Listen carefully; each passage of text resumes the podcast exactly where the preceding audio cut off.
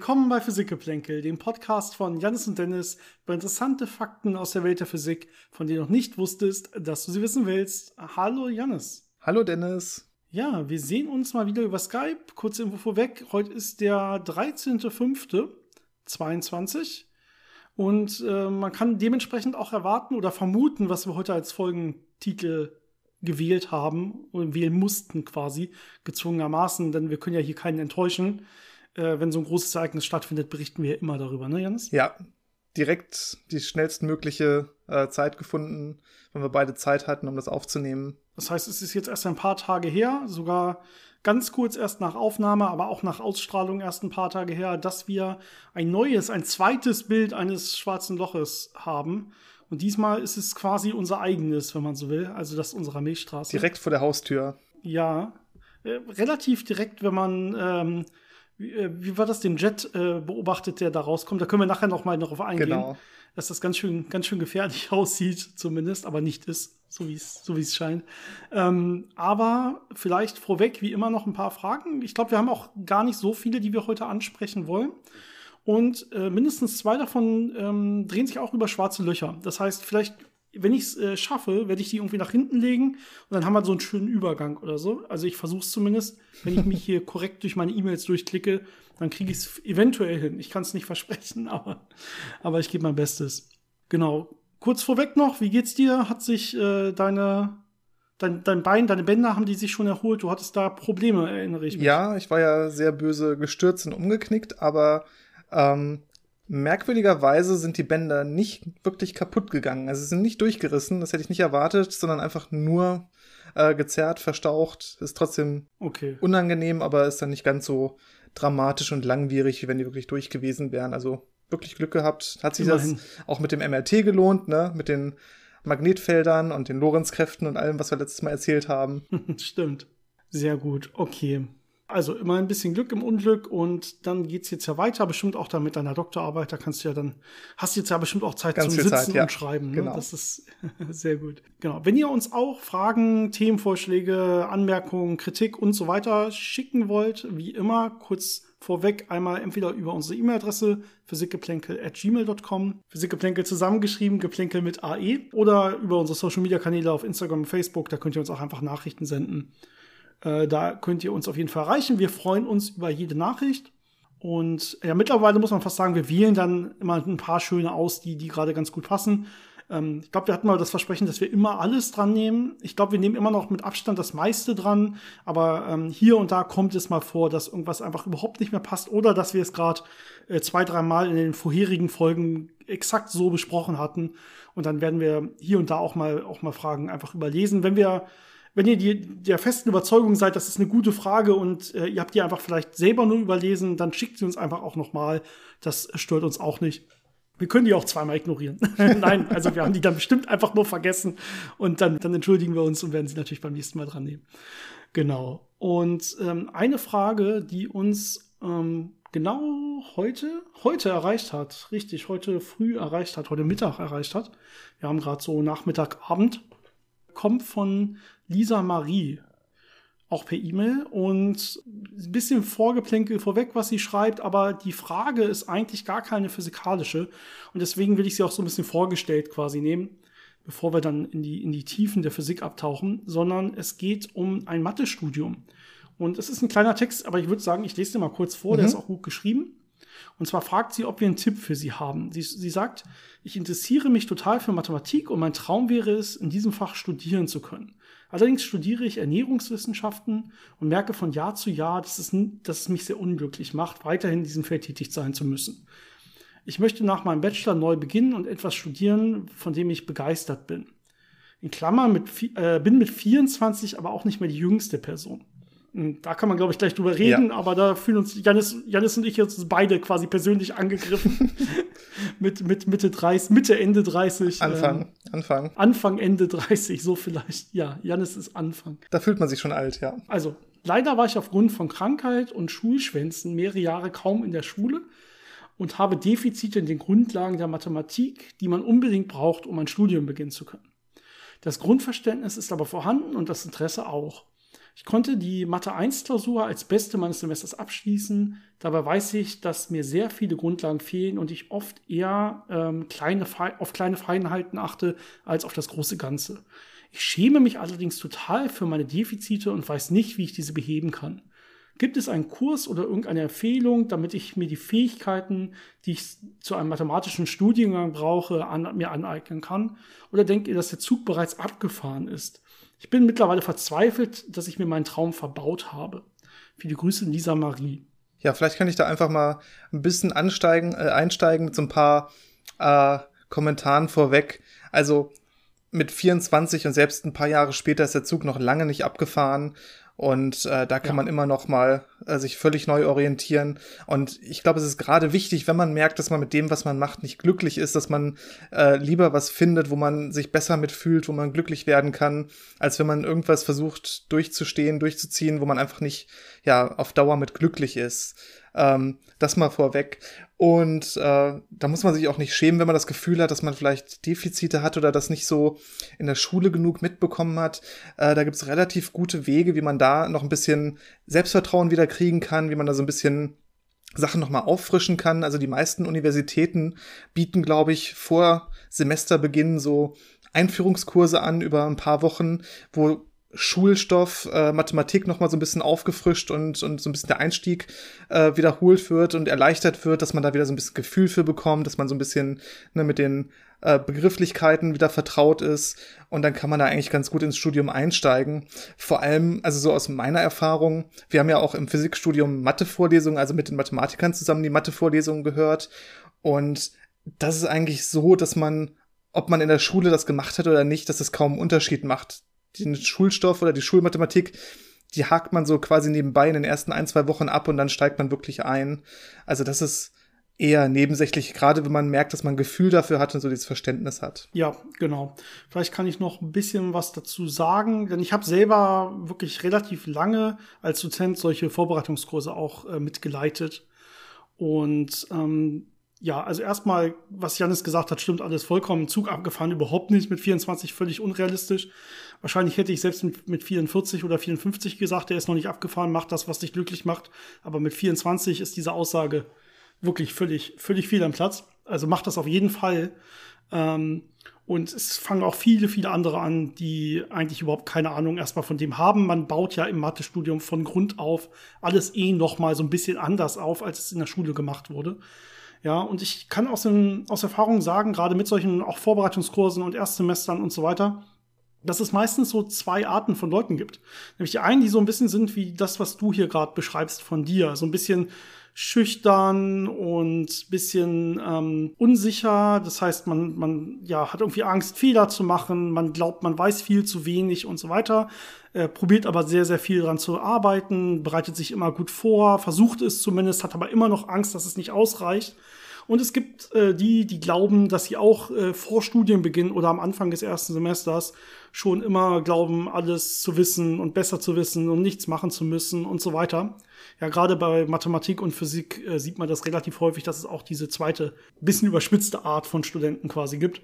Und äh, wenn man das Ganze dann nachher testet und wirklich mit den Leuten arbeiten soll und sie sieht man, dass man deutlich lieber mit den Leuten arbeiten möchte, die sich gut vorbereiten und viel versuchen zu machen, äh, da steckt dann nämlich letztendlich wirklich was dahinter im Vergleich zu denen, die einfach nur denken, sie müssten nichts tun, weil sie eh alles können und dann vielleicht so eine bisschen Selbstüberschätzung sogar haben. Natürlich gibt's auch alles dazwischen, ne? aber das war jetzt so ein bisschen, das ist durchaus eine Sache, die man sagen kann. Also ich glaube einfach, du brauchst hier ja mehr Selbstbewusstsein. Äh, sagst selber, du hast die beste Mathe-Klausur deines Semesters geschrieben. Ich glaube nicht, dass du die schlechteste sein wirst, wenn du das Mathe-Studium anfängst. Und äh, selbst wenn, ist das überhaupt kein Problem. Äh, weil, wie gesagt, ne, einfach reinhängen, einfach mitmachen, Übungszettel machen, Lerngruppe suchen und dann, dann wird das schon laufen. Also gerade das Interesse ist das Wichtigste, alles andere kommt dann schon. Genau. Gerade am Anfang ist es äh, für jeden relativ schwer, deswegen ja, eine Lerngruppe suchen, mit anderen Leuten zusammenarbeiten. Und man muss sich da teilweise schon wirklich durchquälen durch die Übungszettel am Anfang, weil das halt sehr viel ist und sehr viel Neues. Aber äh, wenn man da so ein bisschen ja Interesse dran hat und Gespür für hat, dann äh, kommt man da eigentlich schon ganz gut durch und dann merkt man irgendwann, es wird leichter und man kriegt mehr Verständnis und einem fallen die Sachen dann noch leichter. Und so nach ein paar Semestern ist man dann so, dass man dass man sich so ein bisschen entspannen kann und sagen kann, okay, ich habe mich durch den großen Berg am Anfang durchgekämpft und der Rest ist dann wirklich mehr, äh, also eher schon mehr genießen und nicht mehr dieser Arbeitsaufwand, den man am Anfang eh hat und da muss man sich dann auch nicht abschrecken lassen von, also von daher ja. würden wir sagen, glaube ich, beide. Wenn du daran Spaß hast und das dein Traum ist, mach das auf jeden Fall. Genau und einfach am besten diese, auch nicht zu viel jetzt da vorweg noch irgendwie versuchen und so weiter. Einfach diese Vorbereitungskurse Kurse besuchen, die es eh gibt, die eh angeboten werden von jeder Uni, die ich kenne zumindest, äh, in verschiedenen Umfang, aber einfach die besuchen und das war's. Ne? Also du musst halt, glaube ich, auch nicht vorher noch irgendwelche Bücher lesen oder äh, so, dass das passt schon. Also das, das würde ich dann eh nur auf eine falsche, falsche Spur bringen normalerweise. Okay, ich hoffe, das hat einigermaßen geholfen, sonst schreib uns gerne nochmal, aber ich dachte, ich lese das mal im Ganzen vor, weil vielleicht viele unserer Hörer solche ähnlichen Fragen haben und das vielleicht ganz sinnvoll ist, das einmal wirklich in Ruhe zu besprechen. Gut, dann werden wir ein bisschen physikalisch. Der nächste, der uns geschrieben hat, ist Olaf. Ähm, vielen Dank. Ich glaube, wir haben auch schon einige Fragen und Antworten mit dir ausgetauscht. Äh, immer eine schöne Diskussion und ähm, ich fasse es mal wieder ein bisschen kürzer zusammen. Es geht hier so ein bisschen ähm, Welle-Teilchen-Dualismus bei der Energieübertragung durch Photonen. Und es ist jetzt so ein bisschen, so ein bisschen die philosophische Frage, was kann die Physik überhaupt erklären? Also sag selber, man weiß, äh, dass, äh, sich, äh, dass sie sich wie eine Welle oder auch, aber auch wie ein Teilchen verhalten, dass sie in Quanten übertragen werden und wie sie wirken. Daraus werden jetzt sehr genaue Gesetze formuliert. Aber was genau passiert und wie genau das vor sich geht und warum das kann man nicht so richtig sagen, oder? Wie, se wie sehen wir das?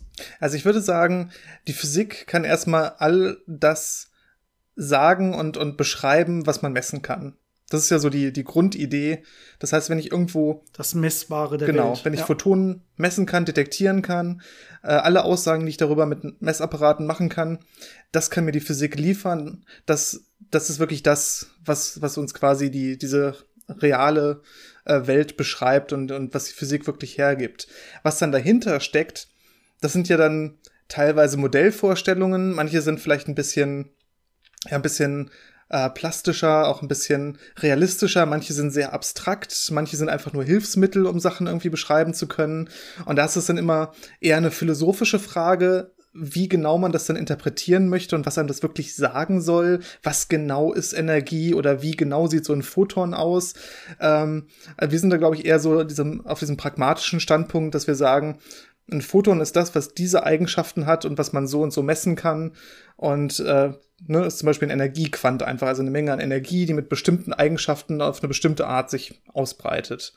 Und ob man dann noch irgendwie dem eine Farbe zuschreiben möchte oder wie es sich anfühlt oder was genau dahinter steckt oder warum es sich entschieden hat, so zu leben oder so. Ich glaube, das sind dann Fragen, über die man eher philosophisch diskutieren kann oder metaphysisch, aber wo die Physik nicht wirklich viel hergibt. Ja, es ist Klass dieser Klassiker von wegen, wir können beschreiben, wie es ist, ne, weil wir Messungen machen können aber wir können nicht schreiben, warum es so ist. Ne? Da ist dann immer noch Platz für Philosophie, für Religionen und so weiter. Deswegen ist das ja auch zum Beispiel kein Widerspruch zwischen Religion und Physik. Ja? Zumindest, wenn man, wenn man das Ganze ein bisschen weiterfasst mit der Religion und nicht ganz so fundamentalistisch. Ne? Aber ähm, im Prinzip ist da noch genug Raum, für, weil diese, diese Warum-Fragen halt von der Physik gar nicht beantwortet werden wollen, ne? sondern nur, wie es überhaupt passiert. Also alles, was man messen, was man beschreiben kann. Und äh, natürlich gibt es durchaus Physiker, die dann auch sich philosophische Gedanken machen. Und wir machen das selber bestimmt auch. Ne? Und äh, da kann man dann auch mal immer über sowas philosophieren, wenn man so will. Aber das ist dann halt, da verlässt man dann halt die Physik, das muss man wissen. Was ja vielleicht noch so ein bisschen als Hintergrund äh, fungieren kann, sind so grundlegende Beobachtungen, die man gemacht hat, grundlegende Eigenschaften, die die Natur anscheinend hat. Und daraus kann man dann auch teilweise so ein Warum beantworten. Also warum passiert das? Weil anscheinend die Natur dazu neigt, zum Beispiel ähm, Gradienten auszugleichen. Das heißt, was, äh, wenn etwas eine höhere Energie hat, dass es dann zu einem Ort niedrigerer Energie geht. Solche allgemeinen mhm. Prinzipien die man gefunden hat, auch dieses äh, Wirkungsprinzip, dass äh, äh, Systeme sich immer so verhalten, dass sie quasi die Wirkung minimieren, also Energie mal Zeit. Ähm, das sind einfach so Sachen, die man beobachtet hat und wo man gemerkt hat, das scheint universell gültig zu sein, genau wie Energieerhaltung oder Impulserhaltung. Und das kann einem dann eine Begründung für viele andere Verhaltensweisen und Prozesse geben. Aber warum das jetzt an sich gelten muss, ähm, das ist dann auch immer so ein bisschen äh, die diese Symmetrien können einem ja zum Beispiel auch wieder helfen, diese Impulserhaltung und Energieerhaltung zu erklären. Aber warum es diese Symmetrien geben muss oder ob die überhaupt da sind, das weiß man ja auch nicht so wirklich, sondern es sind einfach ja die besten Ideen und Beobachtungen, die wir haben, zusammengefasst und daraus kann man dann alles andere herleiten, entwickeln. Und äh, anscheinend funktioniert es ja sehr gut. Deswegen ist das so unser, unsere beste Idee, wie die Realität ist. Ja, das ist ein bisschen eine andere Art von Warum-Frage. Das, das habe ich quasi nicht gemeint. Du kannst natürlich immer fragen, ja, aber warum funktioniert das jetzt so? Also quasi, wie genau funktioniert das? Und dann immer tiefer gehen. Wie so ein Kind, der das immer weiter fragt, aber warum, aber warum, aber warum? Und man mit so einer Kette immer tiefer reingeht. Das kann die Physik natürlich auch machen. Und nur so kommt die Physik ja auch voran. Und wir sind ja auch schon sehr tief reingegangen bei manchen Sachen. Ne? Gerade was jetzt zum Beispiel diese ähm, also Photonen angeht, Energiequanten, die übertragen werden, da haben wir auch schon in der Folge über Felder und so erzählt, dass es eigentlich dieses diese Felder in der Quantenfeldtheorie quasi überall gibt und dass es dann nur Anregungen sind äh, von diesen Feldern, die quasi sich ausbreiten als Welle. Ja, das, da hat man ja schon mal noch ein paar Mal mehr Warum gefragt und ist dann schon quasi zu anderen Antworten gekommen. Ähm, und so wird es natürlich auch noch weitergehen, dass man da hingegen das Wissen noch weiter aufbauen kann. Ne? Gut. Ähm, dann würde ich sagen, wir gehen eigentlich auch schon zu den beiden, wie äh, vorher versprochen angesprochenen schwarzen Löcher-Fragen. Mhm. Und ich habe sie, glaube ich, wirklich ans Ende gestellt. Außer mir fällt am Ende noch eine andere Frage auf, die ich überlesen habe. Genau. Und zwar die erste. Da geht es nur auch so ein bisschen um unsere Meinung. Äh, und zwar vom Holger. Der hat uns gefragt ähm, oder hat gesagt, dass er eine Doku auf Arte Überleben wir in einem schwarzen Loch gesehen hat sagt selber, die ist relativ schlecht, also vielleicht keine Empfehlung an der Stelle. ähm, aber die Idee, äh, dass man vielleicht in einem schwarzen Loch leben könnte, also quasi unser beobachtbares Universum so eine Art schwarzes Loch ist, was sich dann auch ausbreiten kann, wenn es quasi mehr Materie schluckt. Und dass schwarze Löcher, dass andere schwarze Löcher vielleicht sogar andere Universen wären. Ja, das ist, ähm, er sagt selber, da gibt es dann auch Leute, die das da in der, in der Doku vertreten haben, Physiker, und dass das doch vielleicht eine Idee wäre, wie wir dazu stehen. Hast du da eine Meinung zu, Janis? Also ich glaube, die grundsätzliche Idee daher kommt, dass man sich angeguckt hat, wie ist denn die Energiedichte im Universum und das verglichen hat mit dem, was für ein schwarzes Loch von der Größe vom beobachtbaren Universum nötig wäre. Und das passt anscheinend ungefähr äh, ganz gut zusammen.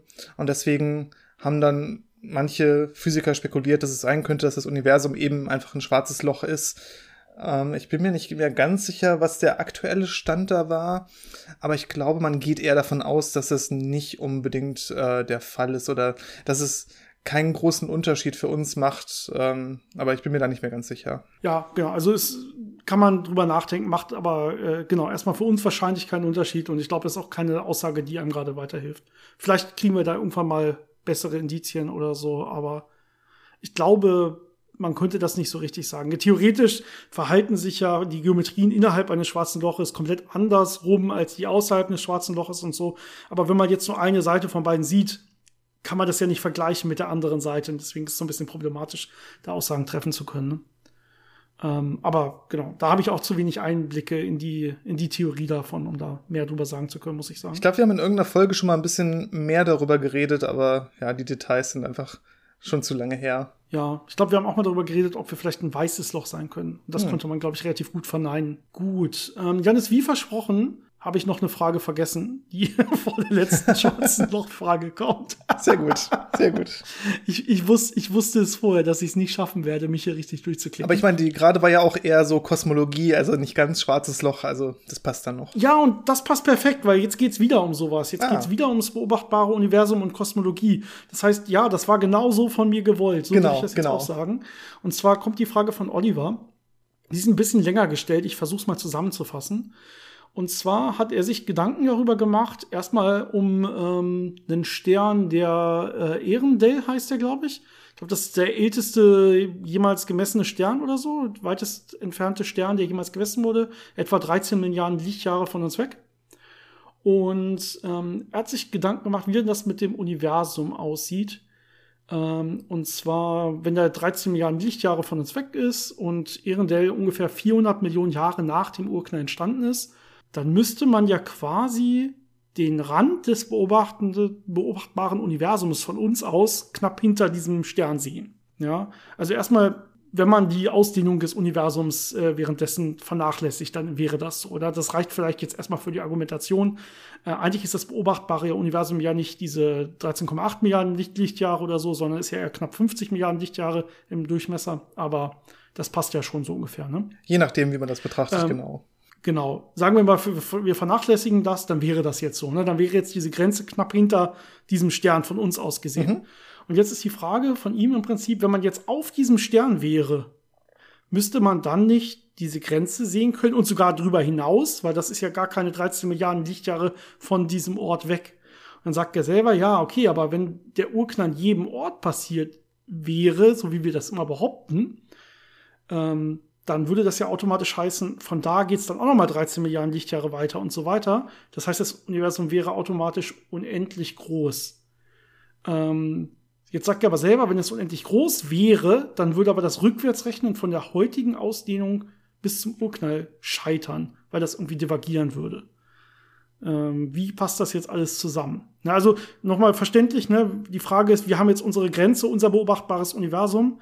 Und offensichtlich sieht man jetzt an einem anderen Ort im Universum ein anderes beobachtbares Universum. Jeder Ort hat quasi sein eigenes beobachtbares Universum.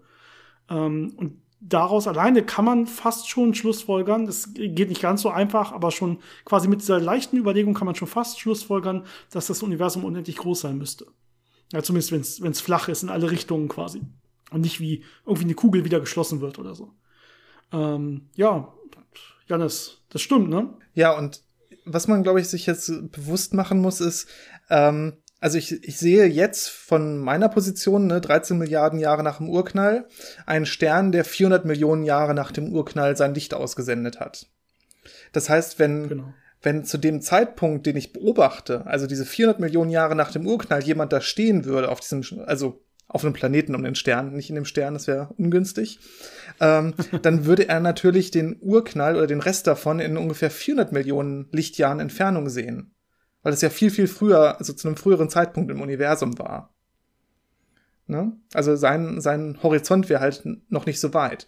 Wenn jetzt aber dieser Stern da halt immer noch bestehen bleibt und auch 13 Milliarden Jahre nach dem Urknall noch da ist und er dann guckt, dann würde er uns sehen kurz nach dem Urknall, also unseren Ort, ein paar hundert Millionen Jahre nach ja. dem Urknall. Das heißt, im Prinzip hat man da eigentlich so eine Symmetrie, die man aber leicht vergisst, weil man, ja, weil man sich das so ein bisschen vorstellt, als ob das alles sehr, wie soll man das beschreiben, absolut wäre. Ne? Aber es ist ja, äh, ob ich von hier nach da gucke oder von da nach hier, das macht erstmal keinen Unterschied. Und äh, dementsprechend, ja. Und das mit dem unendlichen Universum, ja, davon gehen wir aus, dass das Universum unendlich groß ist, weil es keinen eindeutigen einleuchtenden Grund gibt, äh, warum wir quasi im Zentrum des Universums sein sollten und der Rand unseres beobachtbaren Universums auch der Rand von dem ganzen Universum sein sollte. Also, ne, es ist schon sehr wahrscheinlich, dass da quasi noch Universum dahinter ist, das wir noch nicht sehen und dass man das genau. von anderen Positionen und, und wir sehen halt würde. keine Krümmung, ne? Genau. Das ist immer noch das Wichtige. Also erstmal, dass da mehr hinzukommt, sieht man ja auch kontinuierlich. Ja, und auch wenn ich jetzt einen Schritt nach links gehe, dann kann ich ja quasi nach links einen Schritt mehr gucken, wenn man so will. Ähm, obwohl das wahrscheinlich schwer zu messen ist. Aber ähm, genau, also man sieht ja, dass noch mehr dazukommt. Das heißt, die wirkliche Begründung ist auf jeden Fall, dass man versucht, diese ähm, Innenwinkelsummen von Dreiecken und sowas auf groß, großen Skalen zu messen. Da kann man überprüfen, ist das die Raumzeit selber oder ist der Raum selber an der Stelle gekrümmt oder nicht gekrümmt.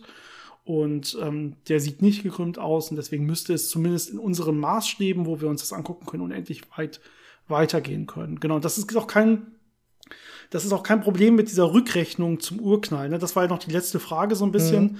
Aber beim Urknall selber war halt alles auch unendlich weit aus, also groß, aber halt alles unendlich dicht beieinander. Ne? Und es driftet halt alles von allem weg an jeder Stelle in einem unendlich großen Universum.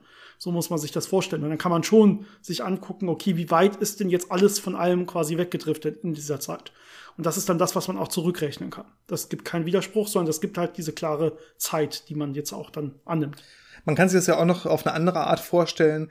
Äh, wir können ja nur 13,8 Milliarden äh, Jahre in die Vergangenheit gucken. Wir sehen ja nur Licht, das so lange unterwegs war und kein Licht, das noch länger unterwegs war.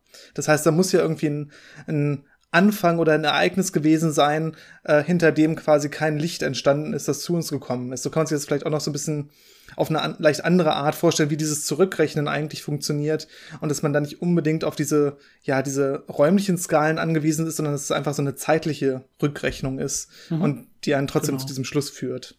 Weil das mit den räumlichen Skalen, das ist immer sehr verwirrend und da kann man sehr leicht durcheinander geraten. Das passiert uns auch öfter. Ja, und das Licht, das uns erreicht, ist ja auch gar nicht beim Urknall irgendwie entstanden, sondern ja erst so knapp 300.000 Jahre danach. Ne? Wer da Näheres zu wissen, äh, wissen will, wir haben ja die Kosmologie-Reihe, wo wir das so ein bisschen durchgehen, die einzelnen Phasen nach dem Urknall. Und ähm, das ist ja erst gar nicht transparent für Licht war, das Universum. Und erst als es transparent wurde, konnten dann Photonen ja auch so lange unterwegs sein, diese 13 äh, Milliarden Jahre und mehr, bis sie uns jetzt erreichen. Das spricht ja auch dafür, dass das Universum komplett leer ist. Ansonsten könnte ja auch nichts so lange unterwegs sein, ohne dass es auf irgendwas trifft. das ist auch noch ganz wichtig. Aber die paar hunderttausend Jahre bei ein paar Milliarden Jahren, das, das macht dann auch keinen großen Unterschied mehr. Ja, aber es wäre schon schöner, wenn man die noch weiter nach vorne guckt. Ja, das könnte, sind die ne? interessantesten. Ne? Das ist immer fies. Man hat schon so viel geschafft. Da kommt man dann mit Gravitationswellen ja zum Beispiel deutlich näher ran, weil die deutlich früher entstanden sein könnten oder wahrscheinlich sind und äh, wahrscheinlich auch da schon quasi frei durchs Universum schwingen konnten und vielleicht auch immer noch unterwegs sind, diese primordialen Gravitationswellen. Mal gucken, ob das irgendwann noch was wird. Gut, die letzte Frage äh, kommt von Christian und David, einem, einem kleinen Team. Ähm, und äh, das geht jetzt aber wirklich noch mal über schwarze Löcher und das nehme ich jetzt als perfekten Übergang. und äh, zwar schreiben sie selber, ja, wir haben ja schon über schwarze Löcher geredet, auch schon über zum Beispiel die Vereinigung von zwei schwarzen Löchern. Da geht es ja auch dann um Gravitationswellen, die davon gemessen wurden und so weiter. Und die Frage ist, gibt es denn eigentlich eine Grundlage, warum es nicht möglich ist, ich und die Frage ist, gibt es denn eigentlich eine Grundlage, warum es nicht möglich ist, dass sich zwei, diese vereinigten schwarzen Löcher wieder trennen können? Also wieder quasi zwei einzelne werden können. Ähm, genau. Also sie sagen selber, vielleicht liegt es irgendwie an der Größe des Ereignishorizonts oder so, aber sind sich nicht ganz sicher, warum das so sein sollte. Ja, ich glaube, wie man sich das vielleicht so ein bisschen vorstellen kann, ist, wenn zwei schwarze Löcher miteinander verschmelzen. Das heißt, wenn die Ereignishorizonte anfangen, sich zu berühren, dann äh, verschwindet ja quasi ein Teil von dem einen schwarzen Loch hinter dem Ereignishorizont des anderen schwarzen Lochs und kann da ja nicht mehr raus. Das ist ja die Idee von dem schwarzen Loch, ist, dass ja alles, was hinter den Ereignishorizont kommt, äh, nicht mehr für den Rest des Universums irgendwie zugänglich ist. Und ich weiß nicht, ob man das äh, sich irgendwie anschaulich konstruieren könnte, wenn man da irgendwie Massen reinwirft, die dann zwischen diesen beiden schwarzen Löchern sind und dann von denen verschluckt werden. Äh, und wenn man die schwarzen Löcher jetzt wieder auseinanderziehen könnte, dann würde diese Masse wieder frei werden und das würde ja nicht funktionieren. Äh, vielleicht könnte man sich das vorstellen, weil es so ganz symmetrisch wäre. Das heißt, die müssen schon miteinander verbunden bleiben, da führt kein Weg mehr drumherum ja, vielleicht macht man es mal mit so einem Testschwarzen Loch. Ne? Da macht man ja gerne, dass man so ein Testteilchen nimmt. Das heißt, man nimmt ein sehr großes schwarzes Loch und ein sehr kleines Testschwarzes Loch. und dieses Testschwarze Loch, das kann man, ist ja wieder einfach nur ne, sehr stark geklumpte Materie für sich genommen. Wenn das jetzt über den Ereignishorizont des viel, viel größeren geht, kommt es natürlich nicht wieder zurück, weil das ist ja einfach nur Materie, die hinter dem Ereignishorizont ist. Ne? Warum sollte die jetzt irgendwie da wieder rauskommen? Ja, und dasselbe geht natürlich in beide Richtungen symmetrisch. Und jetzt spielt es auch keine Rolle, wenn ich eins größer mache. Vielleicht kann ich dann irgendwann nicht mehr sagen, welches ist jetzt eigentlich genau hinter dem Ereignis von, von welchem, ne? weil beide sind ja vereinigt, wenn man so will. Da kann man ja eh nichts mehr genaueres drüber sagen, äh, was dann im Inneren stattfindet. Ne? Aber wenn die sich wieder trennen würden, müssten trotzdem müsste so ein schwarzes Loch quasi diesen äh, Potenzialberg innerhalb des anderen schwarzes Loches überwinden, um rauszukommen. Und das ist nicht möglich. Na, dementsprechend, wenn die einmal zusammen sind, bleiben die auch zusammen. Formal könnte man das wahrscheinlich auch ähm, mit dem Flächentheorem, heißt es glaube ich auf Deutsch, von Hawking äh, beschreiben, das ja so ein bisschen wie Entropie ist. Das kann nur in eine Richtung gehen, das heißt, es kann immer nur größer werden. Das heißt, schwarze Löcher können dann immer nur verschmelzen und wachsen, aber nicht schrumpfen oder wieder auseinandergehen. Das müsste ja, eigentlich genau. funktionieren. Also auch bei Vereinigung und sowas, genau, muss es immer mindestens irgendwie dies, das Volumen von beiden haben oder sowas war das, glaube ich, ne? Dass es immer größer die, die wird und kleiner genau. wird auf jeden Fall. Das hatten wir ja auch beobachtet bei den äh, schwarzen Löchern, die verschmolzen sind. Da konnte man ja auch draus genau. schließen aus den Massen, die man so beobachtet hat, dass das erfüllt war. Okay, Janis, jetzt haben wir schon ähm, so perfekt über schwarze Löcher geredet.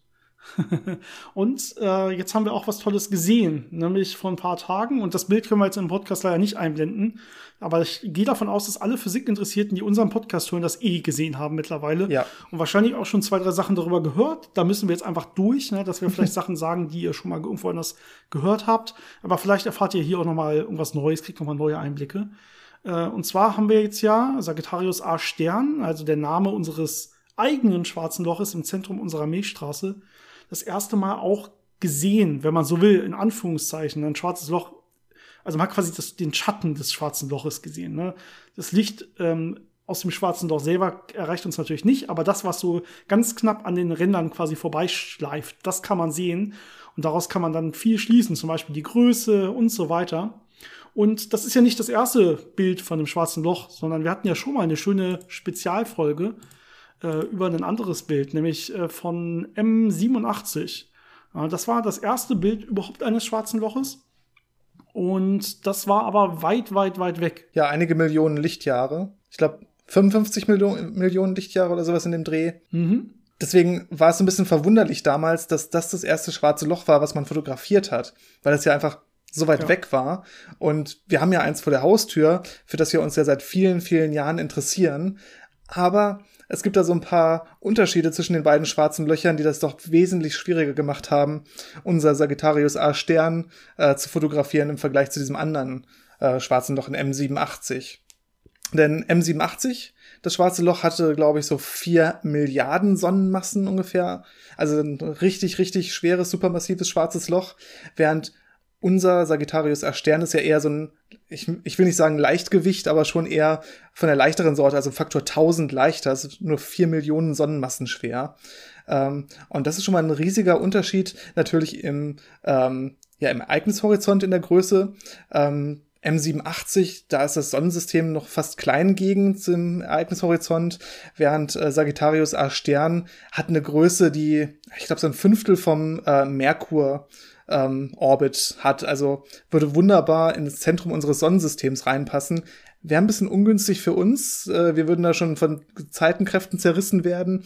Aber das schwarze Loch würde wirklich in unser Sonnensystem reinpassen, bequem.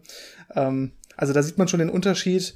Und das andere Problem, das man natürlich hat, ähm, andere Galaxien, da kann man immer schön hingucken, einfach aus der Milchstraße raus. Da hat man dann vielleicht ein paar Sterne und ein bisschen Staub im Weg, aber dann hat man relativ freie Sicht. Während, äh, ja. wenn man ins Zentrum unserer Galaxie guckt, das sieht man ja schon mit bloßem Auge am Nachthimmel. Da ist ja so dieser, diese Milchstraße, dieser Schleier. Da sind ganz viele Nebel, ganz viele Wolken, Dunkelwolken, da ist ganz viel Material, ganz viele Sterne sind da im Weg. Das heißt, es ist wirklich nicht so leicht, da durchzuschauen. Genau. Und dadurch, dass das andere so viel größer war, sieht das, sah das für uns auch, oder sieht es von uns auch ungefähr gleich groß aus. Ne? Also ich glaube, unser schwarzes Loch ist irgendwie ein Faktor zwei oder drei größer am, äh, am Nachthimmel, wenn man so will. Ähm, aber das ist dieselbe Größenordnung. Also es ist nicht jetzt irgendwie viel einfacher zu beobachten, weil es näher dran ist sondern das gleicht sich dann quasi aus, weil es auch halt viel kleiner ist, ne? dass es ungefähr gleich groß ist. Ja, die Winkelauflösung ist äh, einfach Wahnsinn, was da erreicht wurde. Ähm, wenn man sich das in so einer Winkelskala anguckt, dann ist das äh, schwarze Loch im Zentrum unserer Galaxie von uns aus gesehen ungefähr so 52 Mikroarc-Sekunden, äh, Mikrowinkel-Sekunden groß. Und ja, wir wissen ja, ein Kreis hat 360 Grad. Jedes Grad äh, besteht aus 60 Winkelminuten. Jede Winkelminute besteht aus 60 Winkelsekunden.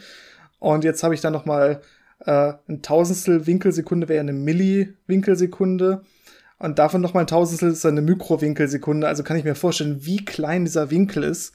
Wenn man da jetzt nicht folgen konnte, in einer Pressekonferenz hat man das verglichen. Man muss weit reinzoomen. Genau, dass man von der Erde aus auf den Mond schaut und auf dem Mond einen Donut erkennt. Das ist die Auflösung, die man gebraucht hat, um dieses schwarze Loch wirklich auflösen zu können. Das, ja, das ist echt schwierig. Wirklich eine fast unvorstellbare Auflösung, die da mittlerweile erreicht wird. Und äh, die Frage ist natürlich, wovon hängt so eine Auflösung ab? Also, wie kann man da eine gute Auflösung erreichen? Das ist natürlich einmal die Wellenlänge, die benutzt wird. Ne? Ähm, hier muss man ja auch in eine spezifische Wellenlänge im Radiobereich äh, hier gehen, damit man überhaupt auch durch diesen Staub durchkommt. Das ist schon mal relativ wichtig. Mhm. Ne? Das heißt, die ist relativ festgelegt, die Wellenlänge, die man hat. Und dann kommt es eigentlich nur auf die Größe des Radioteleskops an, was man benutzt an der Stelle. Das ist eigentlich so die hauptfreie Variable. Und wenn man sich jetzt mal anguckt, welche Auflösung brauche ich denn, die du gerade genannt hast, ne? Diese Mikrobogensekunden, äh, und dann mal berechnet, wie groß müsste denn so ein Teleskop sein, dann ist der Durchmesser ungefähr der Durchmesser der Erde. Also ein riesen Teleskop, was man eigentlich bräuchte, um diese Auflösung zu erzielen. Ja, fast unvorstellbar. Und da hat man natürlich einen Trick, wie man das trotzdem hinbekommen hat. Ansonsten hätten wir es, glaube ich, nicht gesehen, denn so ein großes Teleskop gibt's ja nicht. Genau, man kann das jetzt so ein bisschen sich zusammenbasteln aus vielen kleinen Teleskopen, die man einfach auf eine sehr geschickte Art miteinander zusammenschaltet oder deren Daten kombiniert, dass es so aussieht, als ob man so ein großes Teleskop hätte. Das nennt sich dann äh, Very Long Baseline Interferometry. Das heißt, man hat Radioteleskope, die überall auf der Welt verteilt sind. Man hat zum Beispiel äh, eins am Südpol, man hat welche in den Anden, man hat welche in Europa, Australien, überall verteilt. Ich glaube, in den ursprünglichen Beobachtungen waren es acht Teleskope oder Teleskop-Arrays und mittlerweile ist das auf elf bis dreizehn angewachsen. Also die Kollaboration wächst noch. Nennt sich ja Event Horizon Teleskop, sehr passender Name. Und mhm. die Radioteleskope beobachten eben dann eine Quelle solange sie können. Und die Erde dreht sich ja in der Zeit und dann irgendwann kommt diese Quelle in den Sichtbereich des nächsten Teleskops, das irgendwo weiter äh, weg auf der Erde ist und dann in den nächsten. Und diese Daten werden einfach sehr, sehr präzise äh, mit Zeitstempeln versehen, aufgezeichnet und das ist dann so ein bisschen lustig, dass das dann fast schon so einen analogen Touch hat. Die werden dann auf Festplatten äh, gespeichert und dann wirklich per Flugzeug einfach alle zusammengeführt und dann auf einen Großrechner gespielt, um sie dann zu verbinden. Ja. Das Internet wäre ein bisschen langsam für diese Datenmengen. Das sind ja Petabyte an Daten, die ja. da anfallen. Riesige Datenmengen, ne? Und man nimmt dann wirklich seinen Rack quasi in die Hand und verschickt den dann. Ähm, also das ist wirklich eine lustige Vorstellung, aber so muss man es machen. Und genau, du hast gerade gesagt, genau Zeitstempel sind dran. Das heißt, man kann dann genau die geologische Position quasi zurückrechnen und daraus dann so, so ein 3D-Bild quasi formen. Du hattest ja was sehr ähnliches letztes Mal oder vorletztes Mal schon mal angesprochen bei einer Frage, wie es eigentlich ähm, mit Gravitationswellendetektoren ist, weil da haben wir ja auch mehr als eins. Wir haben ja verschiedene um die Welt herum quasi verteilt und kriegen dadurch auch eine deutlich größere Auflösung, weil wir eben so eine größere Base Baseline quasi haben. Und durch diese verschiedene geometrische Anordnung, na, eins zeigt nach oben, eins zeigt nach unten quasi, wenn die auf der Welt so im 90-Grad-Winkel zueinander sind, kriegt man dann eben auch noch so eine schöne räumliche Auflösung mit hin. Und genau dasselbe wird hier eigentlich auch gemacht. Ne? Das ist dasselbe Prinzip. Wir um die, um die, um die Erde herum verteilt, diese ganzen Teleskope. Und damit simulieren wir quasi ein großes Teleskop, was so groß ist wie die ganze Erde. Einfach nur, weil wir diese ganzen kleinen Dinger zusammenbringen können und dann mit geschickter Interferometrie das Ganze quasi nachher auswerten. Man muss ja auch ein bisschen Glück dabei haben. Es gab diesen einen Beobachtungstag, ähm, wo wirklich alle diese Teleskope einen vernünftigen, klaren Himmel hatten. Also keine Gewitter im Weg, keine großen Wolkenansammlungen. Das heißt, sie hatten wirklich klare, freie Sicht und deswegen hat man dann sehr schöne Daten gewonnen und daraus dann eben diese Bilder rekonstruieren können. Und es ist ja so ein bisschen so, ähm, dass man quasi dieses große Teleskop simuliert, aber man hat ja nicht die volle Fläche von dem großen Teleskop, sondern man hat ja nur so einzelne Ausschnitte von diesem großen Teleskop.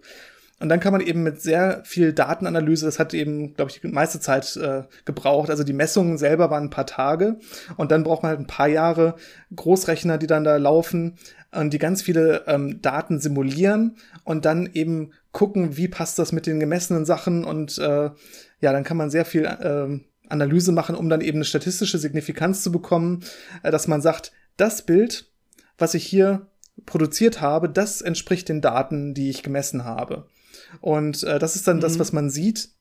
Das ist eine, äh, also dieses Hauptbild, was überall gezeigt wurde in den Medien, das ist so die die äh, Vermischung von den besten äh, Bildern, die am besten mit den Daten übereinstimmen. Und das zeigt dann eben die ganzen Details von dem schwarzen Loch, beziehungsweise von der Umgebung von dem schwarzen Loch, die eben sehr, sehr, sehr robust sind gegen alle möglichen Parameteränderungen, die man da vielleicht noch machen kann, gegen irgendwelche Störungen. Das heißt, man hat kein super scharfes Bild, das jedes Detail zeigt, aber man kann sehr gut die wichtigen Eigenschaften von diesem schwarzen Loch erkennen ähm, das ist vor allem die äh, Gas- und Staubscheibe, die da um dieses schwarze Loch drumherum kreist und sehr stark leuchtet und eben auch dieser Schatten in der Mitte. Das heißt, man hat diesen typischen Donut, den man da sieht. Und da kann man dann eben auch wirklich Messungen mitmachen. Man kann sich anschauen, wie groß ist dieser Schatten in der Mitte. Und daraus kann man dann berechnen, ähm, wie schwer ist dieses schwarze Loch. Und das Interessante ist, die Abschätzung, die man daraus bekommt, diese vier Millionen Sonnenmassen, stimmt genau mit dem überein, was man vorher äh, bekommen hat durch Beobachtung von Sternen, die um dieses schwarze Loch äh, sich bewegen. Da können wir gleich noch mal ein bisschen über die äh, Beobachtungshistorie was erzählen. Aber auf jeden Fall, das, das passt sehr gut. Und das andere, was auch sehr schön passt, ist, dass die Beschreibung von Einstein, von diesem schwarzen Loch, also die relativistische Beschreibung, auch sehr gut mit den beobachteten Daten übereinstimmt. Das heißt, man hat mal wieder was gefunden, was der Theorie entspricht. Was vielleicht fast schon ein bisschen mhm. langweilig ist, weil man ja versucht, äh, neue Sachen ja. zu finden. Aber äh, immerhin ist es eine gute Bestätigung davon, dass unsere Theorien nicht ganz so falsch waren. Ja, genau. Wenn man das ein bisschen vergleicht mit dem ersten Bild, was wir von dem schwarzen Loch hatten, dann sieht es ein bisschen anders aus. Ne? Wir hatten beim ersten Mal, da hatten wir, wie gesagt, auch schon so eine Sonderfolge dazu gemacht. Da haben wir relativ Zeit, relativ viel Zeit damit verbracht zu erklären, warum es so aussieht, wie es aussieht. Weil es eben nicht so ein schöner Ring war, ne, sondern es war irgendwie so, so mehr gespaltener Ring. Und dann haben wir so ein bisschen beschrieben, ne? wir gucken da mit einem leichten Winkel drauf und dann muss man immer gucken, wie wird eigentlich das Licht jetzt gebrochen um so ein schwarzes Loch. Ja, und ähm, vielleicht können wir da gleich noch mal, auch noch mal ein bisschen drauf eingehen. Ne? Vielleicht, man kann sich die alte Folge sicherlich noch mal anhören, aber das können wir auch gleich trotzdem noch mal erwähnen. Aber interessant ist, dass es diesmal deutlich mehr so aussieht, wie man es eigentlich erwarten würde, wenn ich jetzt einfach nur auf so ein schwarzes Loch gucke mit so einer ähm, Akkreditationsscheibe außenrum, die halt äh, hell leuchtet. Ne? Das ist einfach wirklich ein schönerer, symmetrischer Ring, wenn man will. Und das lässt schon ein bisschen, glaube ich, darauf schließen, dass wir einfach ein bisschen zentraler gerade quasi von oben auf dieses schwarze Loch, Loch drauf gucken. Ja, ist ganz interessant. So ein paar Sachen, die man neben der Masse noch äh, geschlussfolgert hat, war eben, dass dieses schwarze Loch anscheinend rotiert. Das heißt, es hat eine Eigenrotation, ein Spin. Man hat noch nicht genau messen können, wie groß dieser Spin wirklich ist. Das wird eine Aufgabe der nächsten Jahre sein, aber dass es rotiert, ist relativ klar. Und man sieht, mhm. dass wir von oben wirklich drauf gucken, also quasi entlang der Rotationsachse. Ja. Was ein bisschen merkwürdig von der Vorstellung ist, weil das sitzt ja im Zentrum der Galaxie. Wir sitzen auf dieser Scheibe in der Galaxie und gucken ins Zentrum der Galaxie, aber gucken auf das schwarze Loch von oben drauf. Ähm, das ist so ein bisschen. Das heißt, es, es, dreht sich nicht symmetrisch, wie die Galaxie sich dreht. Es dreht sich irgendwie gegenseitig in der Galaxie so. Genau, es ist wie so ein, wie so ein Wagenrad oder so in der Mitte der Galaxie. Das Interessante ist nämlich, der Spin von dem schwarzen Loch ist nicht unbedingt durch die Galaxie äh, groß beeinflusst und bestimmt, sondern vor allem äh, durch das Material, was eingesaugt wird und wie das dann quasi dem schwarzen Loch Drehimpuls gibt. Und anscheinend war das in der Vergangenheit so, dass das das schwarze Loch dazu gebracht hat, dass es eben ja sich senkrecht zur Galaxie Achse, äh, um eine Achse dreht und sogar zu uns schaut. Das heißt, ähm, man kennt ja diese Bilder von aktiven Galaxiekernen, wo dieser Jet aus dem äh, Zentrum der Galaxie rausschießt, diese beschleunigten Teilchen und diese äh, sehr harte Strahlung, die man da messen kann. Äh, und der ist ja immer, dieser Jet ist ja immer entlang der Rotationsachse. Das heißt, wenn unsere Galaxie einen Jet hat, also unser schwarzes Loch, hat man noch nicht beobachtet und man sucht danach. Aber wenn es einen Jet hat, dann ist er genau auf uns gerichtet. Dann gucken wir genau da von oben rein. Ähm, was im ersten Moment ja. vielleicht ein bisschen beängstigend klingt, aber wir hatten ja schon gesagt, das schwarze Loch ist relativ klein für so ein supermassives schwarzes Loch und es ist auch einigermaßen ruhig und wir sind immer noch 27.000 Lichtjahre davon entfernt. Also wir haben da jetzt keine direkte Gefahr, dass uns das einfach wegpustet. Wenn das äh, schwarze Loch von M87 da wäre, dann hätten wir, glaube ich, ganz andere Probleme. Aber so ist das immerhin mhm. einigermaßen friedlich. Aber es ist schon interessant, dass wir wirklich so eine, ja, so eine besondere Beobachterposition auf dieses schwarze Loch haben. Ja, das stimmt. Okay, versuchen wir vielleicht noch mal ganz kurz darüber zu reden, was genau man eigentlich sieht. Ja, das ist ja vielleicht ganz interessant. Also wir sehen ja offensichtlich ganz gut beschrieben irgendwie einen Schatten des schwarzen Lochs, also das schwarze Loch selber, da kommt natürlich nichts raus. Das heißt, wir sehen in der Mitte einen Kreis, ähm, der einfach dunkel ist. Und außen sehen wir dann irgendwann fängt es halt an zu strahlen, da kommt offensichtlich von da dann Licht zu uns. Und jetzt kann man sich die Frage stellen, wie sieht denn das aus? Sehen wir jetzt quasi genau den Ereignishorizont an der Stelle? Und die Sache ist, nee, wir sehen nicht den Ereignishorizont, sondern die Fläche, die wir sehen, ist deutlich größer als der eigentliche Ereignishorizont. Und das hängt mit dieser komischen Raumkrümmung selber zusammen. Das heißt, man muss sich jetzt ja fragen, ähm, im Prinzip, welches Licht kann uns überhaupt noch erreichen? Na, wenn jetzt Licht gerade so quasi am Ereignishorizont langschrammen würde, so äh, was quasi vom hinter, hinterm schwarzen Loch auf uns zukommt, dann würde das wahrscheinlich trotzdem reinstürzen. Ne? Es gibt nämlich so ein, so Last Stable Orbit für Licht und der ist nicht am Ereignishorizont, der ist ein Stück weiter draußen. Und da muss das Licht auch mit einem perfekten Winkel quasi hinkommen, damit es sich da auf diesem ja, instabilen Orbit kurz halten kann. In Wirklichkeit fällt auch Licht, was halt quasi leicht dran vorbeigeht, würde quasi so, so vielleicht eine Runde ums schwarze Loch drehen und dann irgendwo auf der anderen Seite oder so reinfallen. Ne? Oder es würde vielleicht auch zwei, drei Runden gehen und dann irgendwann ins schwarze Loch reinfallen. Aber dadurch, dass diese Raumzeit um das schwarze Loch so gekrümmt ist, fällt eben auch ganz viel Licht noch rein, was quasi eigentlich dran vorbeigehen würde, wenn man so will. Ja, und dann könnte man sich vorstellen, okay, wie muss ich denn von hier aus Licht losschicken, so dass es auch gerade noch vorbeikommt? Dann würde ich sagen, okay, das ist jetzt, das ist auch das Letzte, was ich sehen würde. Ähm, das heißt aber auch, ich kann dieses Schwarze, was ich sehe, das Bild des schwarzen Loches, quasi diesen Schatten, da kann ich jetzt jeden Punkt dazu mappen auf einen, also so zuordnen zu einem Punkt auf der Kugel des Ereignishorizonts, wenn man so will. Und zwar überall. Ja, ich, ich finde quasi einen, ich kann mir wieder vorstellen, ich sende von hier aus jetzt ein Photon auf das schwarze Loch. Ich ziele knapp vorbei, so dass es durch die Krümmung auf der Rückseite des schwarzen Loches dann wieder auftrifft. Ja, das heißt, ich würde quasi einen Punkt finden, das wäre jetzt in diesem dunklen Bereich, weil von da kann mich ja kein Photon treffen, ja, was zugeordnet werden kann zur Rückseite des schwarzen Loches. Das heißt, dieses, dieser schwarze Kreis, den man sieht, ist nicht nur der Ereignishorizont, sondern es ist quasi die gesamte Kugeloberfläche. Das heißt, deutlich größer als der Ereignishorizont selber. Ja, ist schon verrückt. Das heißt, man sieht auch gleichzeitig, wenn man von vorne drauf guckt, die Rückseite vom schwarzen Loch.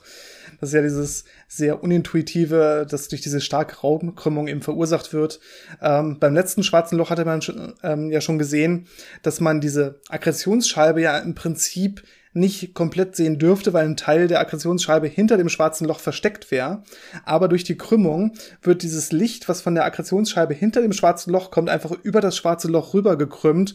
Und dann sehen wir eben diese, diesen hinteren Teil über dem Rest des schwarzen Loches. Also ähm, das ist schon ein sehr faszinierendes äh, Objekt und, und auch diese Gedanken, die man sich darüber machen kann, dass man ein Objekt hat, was man einfach nie so sehen kann, wie es wirklich ist, weil einfach die Raumkrümmung, alles Licht, also alle Möglichkeiten, wie wir damit interagieren können und sehen können, so verändert und verzerrt, dass es dann ja komplett anders aussieht. Was vielleicht noch ganz interessant ist, ähm, die Akkretionsscheibe, also das Gas, das Leuchtende, was man darum sieht, das war auch das Hauptproblem, warum es mit so schwierig war, dieses schwarze Loch wirklich zu fotografieren. Denn wir hatten ja gesagt, es ist viel kleiner. Das heißt, alle Prozesse, die stattfinden, laufen viel schneller ab. Das heißt, äh, während ich beobachte, äh, wird sich das Gas viel mehr bewegen und, und viel mehr wird sich diese Konfiguration, die ich mir angucke, verändern, äh, was bei dem M87 schwarzen Loch überhaupt nicht so war. Das heißt, da konnte man tagelang hingucken und was man gesehen hat, war im Prinzip das gleiche Bild. Und bei unserem schwarzen Loch, da verändert sich das dann im Minuten- oder Stundentakt schon. Das heißt, mhm. man, man hat quasi so eine verwaschene, verschwommene Aufnahme, wie wenn man ein ganz schnelles Auto einfach so äh, fotografieren möchte. Ja, es ist, ich wollte gerade sagen, ein Problem, was man ja kennt bei so Langzeitaufnahmen oder so. Es gibt ja diese Aufnahmen vom Sternenhimmel und wenn man ihn sehr lange aufzeichnet, dann sieht man, wie dann die Sterne irgendwie zu Streifen werden, die dann über dem Nachthimmel sind und so weiter. Ja, und dann hast du natürlich auf, auf einmal, dann hast du natürlich auf einmal eben nicht mehr diese klaren Sterne, sondern du hast eben diese verwaschenen Streifen. Und wenn du jetzt ähm, ne, ne, ne, ein Haus anguckst, was da einfach nur steht und das sehr lange belichtet ist, dann wird das Bild halt einfach klarer und klarer und schärfer und schärfer, wenn man so will. Und das ist in der Tat hier ein Problem gewesen. Ne? Also ähm, diese Bewegung ist in der Tat ein Problem, wenn du so ein schönes Bild erzeugen willst, weil das das Ganze verwäscht. Es war aber ja gut vorher. Ne? Du hast ja gesagt, wir wollen vielleicht noch kurz auf die Historie eingehen. Das ist ja, diese Bewegung drumherum ist ja wirklich hilfreich, wenn man einfach möglichst genau aufgrund dieser Bewegung von Sternen drumherum, von der Akkreditationsscheibe und so weiter, wenn man aufgrund dessen quasi vorhersagen will, wie müsste eigentlich das schwarze Loch in der Mitte aussehen da hilft es ja, wenn es sich wirklich schnell bewegt. Ne? Wenn das, wenn diese Sterne irgendwie Umlaufzeiten von 1000 Jahren haben, dann sehe ich quasi von hier keine Veränderung und kann auch die Bahn ganz, ganz schwer oder nur mit sehr großen Fehlerbalken berechnen. Aber wenn ich während der Aufnahme, wenn sich das Ding zweimal um das schwarze Loch dreht, dann kann ich halt diese Bahn exakt vorhersagen. Ja, es ist ja? lustig, das heißt, wie das so. Dabei hilft diese Schnellbewegung. Wie das so genau unterschiedlich äh, war bei den beiden Ansätzen. Äh, jetzt musste man halt extrem viel äh, noch entwickeln an äh, Algorithmen, um diese Bewegung eben rauszurechnen und auszugleichen. Und wie du gesagt hast, bei der Sternbeobachtung hat einem das geholfen. Äh, können wir vielleicht noch kurz so ein bisschen zur Beobachtungsgeschichte von Sagittarius A Stern, also unserem schwarzen Loch, was erzählen? Wir haben auch eine komplett eigene Folge drüber, ne? Müssen wir vielleicht dann auch nochmal erwähnen. Also es gibt ja den schönen Nobelpreis an der Stelle ähm, von, von Rainer Genzel und andere, unter anderem. Und wir haben natürlich eine Nobelpreisfolge darüber gemacht. Und da haben wir genau auch diese Beobachtungsgeschichte von Sagittarius A Stern und wie es denn dazu kommt, dass das da beschrieben wurde und vermessen wurde und so haben wir da genau besprochen an, an der Stelle. Also wer da interessiert ist an diese Nobelpreisfolge, da kann man auch noch mal reinhören. Genau. Aber die Beobachtung fing schon viel, viel früher an, in den 30er Jahren, wo die ersten Radio, äh, ja, Techniker, ähm, natürlich erstmal versucht haben, auf der Erde irgendwo mit Radiowellen äh, zu kommunizieren und das zu erforschen. Und ähm, Jansky, nachdem auch eine Einheit benannt wurde, der hat dann gemerkt, da kommt auch irgendwie Radiostrahlung aus dem Weltall, also von, von oben. Und da war ja noch gar nicht so diese richtige Vorstellung klar, was kann da eigentlich alles am Himmel sein, was sind da für kosmische Objekte. Und ähm, ja, das wurde dann erstmal einfach katalogisiert, wo kriege ich irgendwie Radiosignale her. Da gibt es anscheinend eine Radioquelle im Sternbild Sagittarius oder auch mehrere. Und dann gibt man denen halt den Namen Sagittarius A, B, C, je nachdem, welchen man gerade mhm. gefunden hat. Und das war halt Sagittarius A. Und das wurde dann in den äh, 50ern so ein bisschen besser untersucht. Und äh, Später in den 70ern hat man dann mit besser auflösenden Radioteleskopen gesehen, dass da anscheinend erstmal mehrere kleine Radioquellen auf einem engen Bereich äh, versammelt sind und das eine sehr hell ist und nicht wie so eine typische thermische Radioquelle, also so ein, so ein relativ simples Objekt strahlt, sondern anders strahlt. Und das fanden die Leute damals so exciting, dass sie den aus der Atomphysik üblichen Stern für angeregte, also excited states für angeregte Zustände benutzt haben, um Sagittarius A noch diesen Zusatz A Stern zu geben, um eben zu sagen, das ist eine exciting, also eine aufregende Quelle, die sollte man beobachten. Ja. Und, und jetzt muss man immer diese Stern mittragen. Genau. So kommt das zustande. Ja, und dann hat man eben in den 90ern angefangen, äh, Bewegungen von Sternen äh, man hatte schon vorher dann angefangen äh, zu spekulieren, dass das äh, mit dem galaktischen Zentrum übereinstimmen müsste. Und dann gab es ja diese Theorie, dass in jedem Zentrum von Galaxien ein supermassives schwarzes Loch sein müsste. Und mit dieser Eigenbewegung von den Sternen um dieses Zentrum hat man dann eben angefangen, äh, besser abzuschätzen, wie schwer ist das Objekt. Da kommen dann eben diese drei bis vier Millionen Sonnenmassen her, die man am Anfang hatte und die dann durch Reinhard Genzel vor allem präzisiert wurden. Und da hat man eben dann auch äh, anfangen können auszuschließen, dass da sehr viele Objekte sind, die einfach eine große Masse in sich vereinen, sondern das musste schon sehr kompakt sein, weil man eben Sterne beobachtet hat, die immer näher daran gekommen sind, immer schneller sich bewegt haben.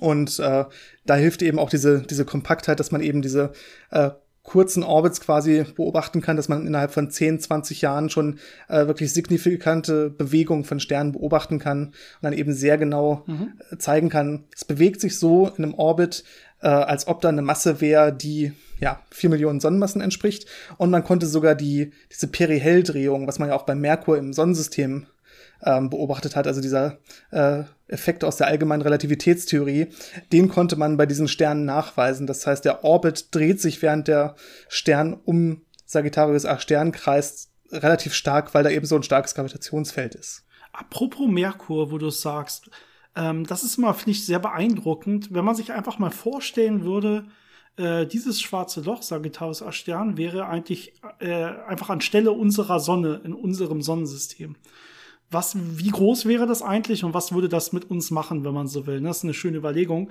Und ich sag, Merkur ist so spannend, weil ich glaube, es kommt ganz gut hin, dass irgendwie so um die 20 Prozent des Durchmessers der Merkur-Umlaufbahn wäre die Größe dieses schwarzen Loches. Das heißt, dieses schwarze Loch ist wirklich relativ klein.